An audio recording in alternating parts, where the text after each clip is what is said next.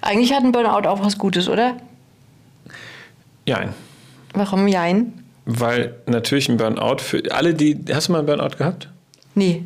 Also alle, die mal einen Burnout hatten, ich hatte zweimal einen Burnout, würden dich wahrscheinlich umbringen, wenn sie das hören mhm. und sagen, wie kannst du nur sowas sagen? Weil wenn du drin steckst, ist es einfach Horror und schrecklich. Aber merkst du das erstmal? Ich glaube doch. Also, also wenn du Menschen. drin steckst, und nicht mehr, also es gibt irgendwann ein Ende, an dem du nicht mehr anders kannst, ja. als es zu spüren. Das ist aber leider oft die körperliche Komponente. Ja. Und dann ist es zu spät meistens, ne? Ja, zu spät im Sinne von, äh, also was heißt zu spät? Also wenn es natürlich dich so umnietet, dass du möglicherweise einen Herzinfarkt oder sonst was danach noch kriegst oder einen Schlaganfall oder so, dann würde ich sagen, ist es wirklich zu spät. Aber es ist ja per se nicht zu spät, weil ein Burnout ist ja ein starkes Warnsignal deines Körpers, das sagt, oder deiner Psyche, deines Körpers, also der Gesamtheit, das sagt, du gehst hier ständig über Grenzen, du achtest dich nicht selber, du tust dir nicht gut. Ach so, wir fangen doch schon an, ne? Mhm. Ist doch das Thema. Ja. Du tust dir nicht gut, du achtest dich nicht, du gehst über deine Grenzen. Du, du bist nicht für dich eigentlich auf Nummer eins, sondern immer nur für andere da. Und, und, und. Also mhm. diese ganzen Themen.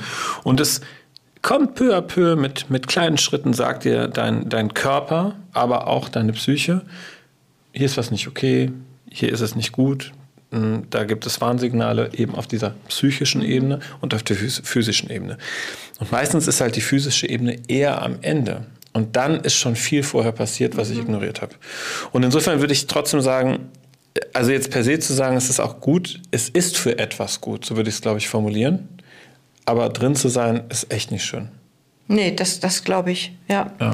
Das glaube ich. Und ich glaube auch, das, was ich von Betroffenen selber gehört habe, ist, dass sie so diese, also es ist so ein schleichender Übergang. So, also die merken zwar, dass sie erschöpfter sind, mhm. die merken auch, dass sie vielleicht auch mal Nein sagen würden, tun es aber trotzdem nicht, weil das macht man ja nicht oder es war mhm. ja schon immer so, ne? Mhm. Ähm, Gerade dieses Nein sagen, ne? Also ja. Ich habe das nicht gespürt, mhm. zweimal. Mhm. Obwohl ich das schon erst einmal hatte, habe ich es auch beim zweiten Mal so nicht mhm. gespürt, weil ich dachte, ich muss funktionieren. Ich muss funktionieren, ich muss mitmachen, das muss mir noch gelingen. Ähm, das wird schon, bis dahin muss ich das noch machen und dann kommt Urlaub, dann gibt es eine mhm. Erholung. Also ich bin ständig über Grenzen gegangen. Und ist auch so ein Versagensding, oder? Wenn man so, so Ziele hat, die man erreicht. Ja. Ja. Ja, wäre für mich auch so, dass ja. ich dann sage so, nee, das möchte ich noch machen, ja. weil sonst habe ich ja versagt. Ja, das ist das Versagensthema und das ist auch ein starkes Bewerterthema, ganz ehrlich. Also ich tue mich sehr schwer damit, oder habe mich, muss man sagen, sehr schwer damit getan, Dinge abzugeben und Menschen auch zu sagen, obwohl ich was zugesagt habe, es zu revidieren und zu sagen, ich mache es doch nicht. Mhm. Das mache ich nicht oft, aber ich mache das mittlerweile. Ja. Das war für mich eine Zeit lang undenkbar. Niemals hätte ich etwas nicht zu Ende gebracht. Mhm. Ich bin so sozialisiert, wenn man es anfängt, bringt man es zu Ende. Punkt. Und es hat mich natürlich fast manchmal umgebracht. Ich kann mich erinnern an eine Situation, also äh, an, an, mein Ende gebracht, also an, an meine absoluten Kapazitätsgrenzen mhm. gebracht. Ich kann mich an eine Situation erinnern, ähm, in, der in der Grundschule meiner Kinder äh, gab es ein Sommerfest und ich war da natürlich auch noch Schulpflegschaft, neben mhm. all dem, was ich sowieso schon gemacht habe. Und ich kam an einen Punkt, an dem das Sommerfest für diese Schule, muss man sagen, es ist jetzt kein Kunstwerk. Ne? Es ist alles routiniert, mhm. das gibt es jedes Jahr, da kann man Checklist nehmen. Ich habe das nicht mehr machen können. Und habe dann die anderen an, angefunkt von der Schulpflegschaft, die anderen fünf, und gesagt, ich muss das jetzt abgeben. Ich kann nicht mehr. Mhm. Ich kann das nicht machen. Ich, ich, ich kriege Panikattacken, ich kriege Angst bei der Vorstellung, dass dieses äh, Ding kommt. Und alle fanden es ein bisschen verwunderlich, weil ich im Gegenzug aber eine Firma hatte mit sehr vielen Mitarbeitern und die aber noch geführt habe. Und dann kam aber irgendwann der Moment, an dem ich, ich weiß es noch ganz genau, äh, ich echt sofort, also ich hatte körperliche Symptome schon, ich mein Rücken hat wehgetan. Ich war bei der Osteopathie, ne? ganz tolle Osteopathin und so. Und bin nach Hause gefahren oder Richtung Büro eigentlich gefahren, so war eigentlich mein Plan, und habe einen Weinkrampf bekommen. Mhm und saß, hab, bin rechts reingefahren, ich konnte nicht mehr fahren. Mhm. Es ging nichts mehr. Und habe geweint, geweint, geweint. Allein das ist für mich oder war für mich eine Riesennummer noch ja. bis dieses Jahr, dass ich nicht weinen konnte. Ne? Vor anderen schon gar nicht. Mhm. Und dann habe ich im Büro angerufen und damals meine, meine beiden ähm, Kolleginnen, die mit mir gemeinsam in der Führung waren, und habe gesagt, ich kann jetzt nicht mehr ins Büro kommen. Ich kann nicht mehr ich kann einfach jetzt nicht mehr, ich weiß auch nicht, wann ich zurückkommen kann. Mhm. Und das war, das war ein ganz schlimmer Zustand. Ähm, insofern, also für alle Menschen, die jetzt im Burnout sind und das hören, ne, das ist für was, also es ist irgendwie ja auch gut, es ist auf jeden Fall gut, dass wir an diesen Punkt kommen, dass uns unser Körper sagt, jetzt hör mal auf. Notbremse, mhm. würde ich es mal so nennen. Ja, ne? total. Ja. Weil wenn du es dann anpackst und nicht dich einfach nur regenerierst und danach wieder so weitermachst, sondern wirklich auch bereit bist, hinzugucken und was zu verändern, dann ist es, dann ist es gut. Ja, ich kenne auch jemanden, der war im Burnout und die sagt immer wieder, nee, das mache ich jetzt nicht und das nehme ich nicht an und das mache ich auch nicht, ähm, weil ich möchte nicht wieder dorthin. Und da sehe ich halt auch das Gute darin, mhm. einfach das Bewusstsein dafür zu bekommen, dass man in diesen Zustand nicht mehr möchte. Und wir hatten heute so eine Situation, wo es um einen gemeinsamen Termin geht, ne? Mhm. Ähm, wo wir dann auch gesagt haben, so, also was bringt uns das? Natürlich bringt das den anderen was, aber was bringt uns das? Also mhm. haben wir da wirklich Lust drauf? Ähm, ist das machbar mit dem, was um diesen Termin herum passiert? Ist das für uns Stress vielleicht auch, ne? Mhm. Und das sollte sich also das sollte sich auch jeder fragen, der sich für eine Sache entscheidet. Ich sage ja immer, haben wir ja auch im Vorfeld gesagt, so ein Ja zu dir ist ein Nein zu was anderem. Mhm. Und das ist erstmal schmerzlich. Und ja.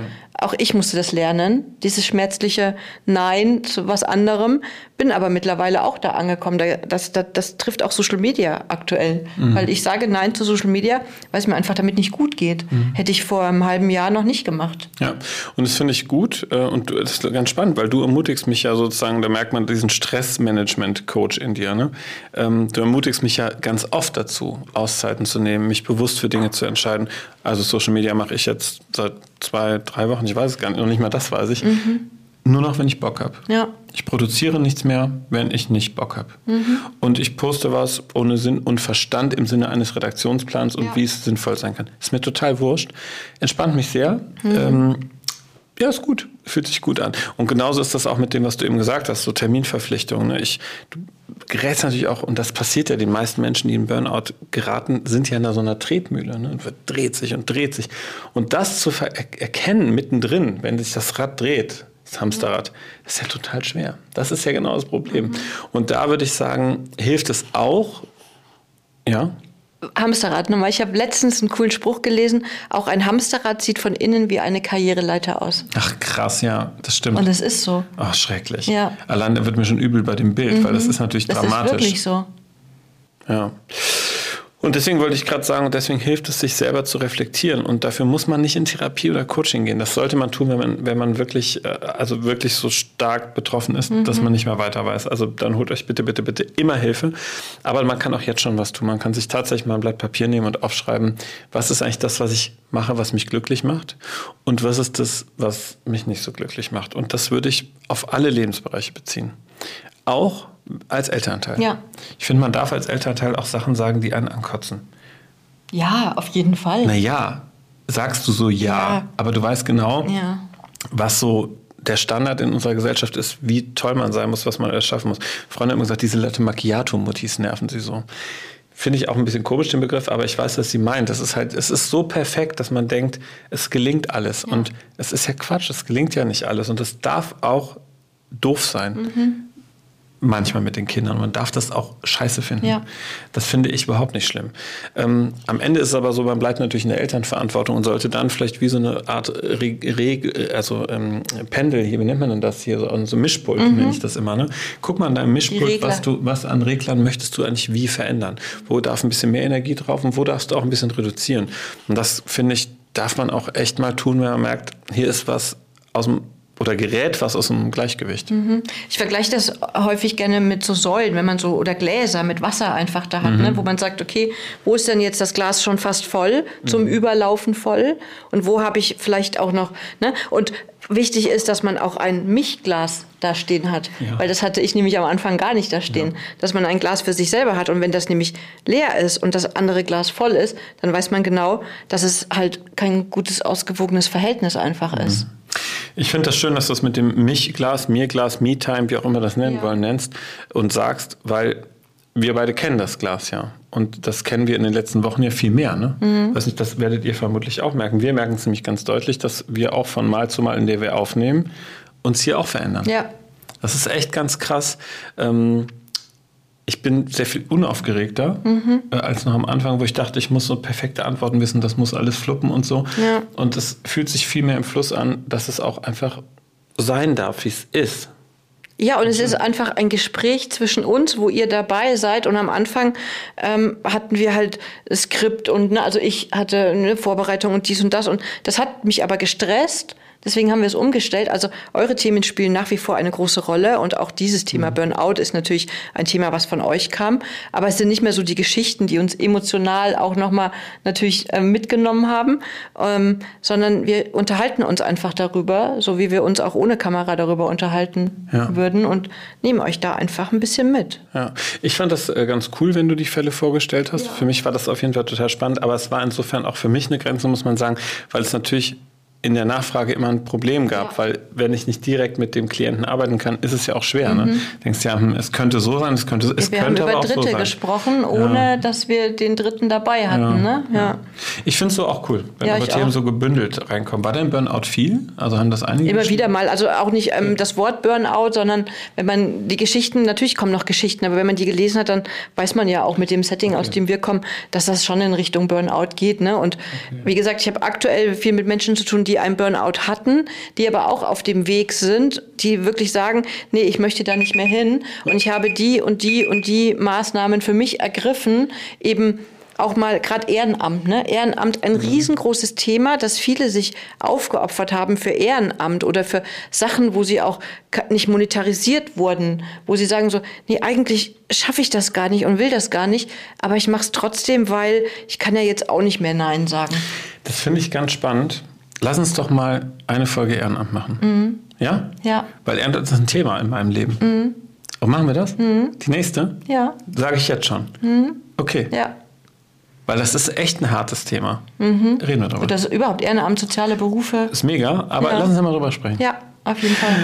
Äh, ihr müsst übrigens, äh, also ihr dürft, ihr, ihr solltet bitte, also es wäre ganz schön, wenn ihr abonniert und teilt und liked und alles. Genau. Und kommentiert. Ja. Und sagt mal, wie ihr so das neue, ruhigere Format findet. Mal gucken, was dann beim nächsten Mal wieder kommt. Ne? Mhm. Ist es ruhiger? Ich finde es ruhig. Also Entspannter, ne? Ja. Ja. Ich finde es mhm. schön. Ich auch. Macht's gut. Bis dann. Tschüss.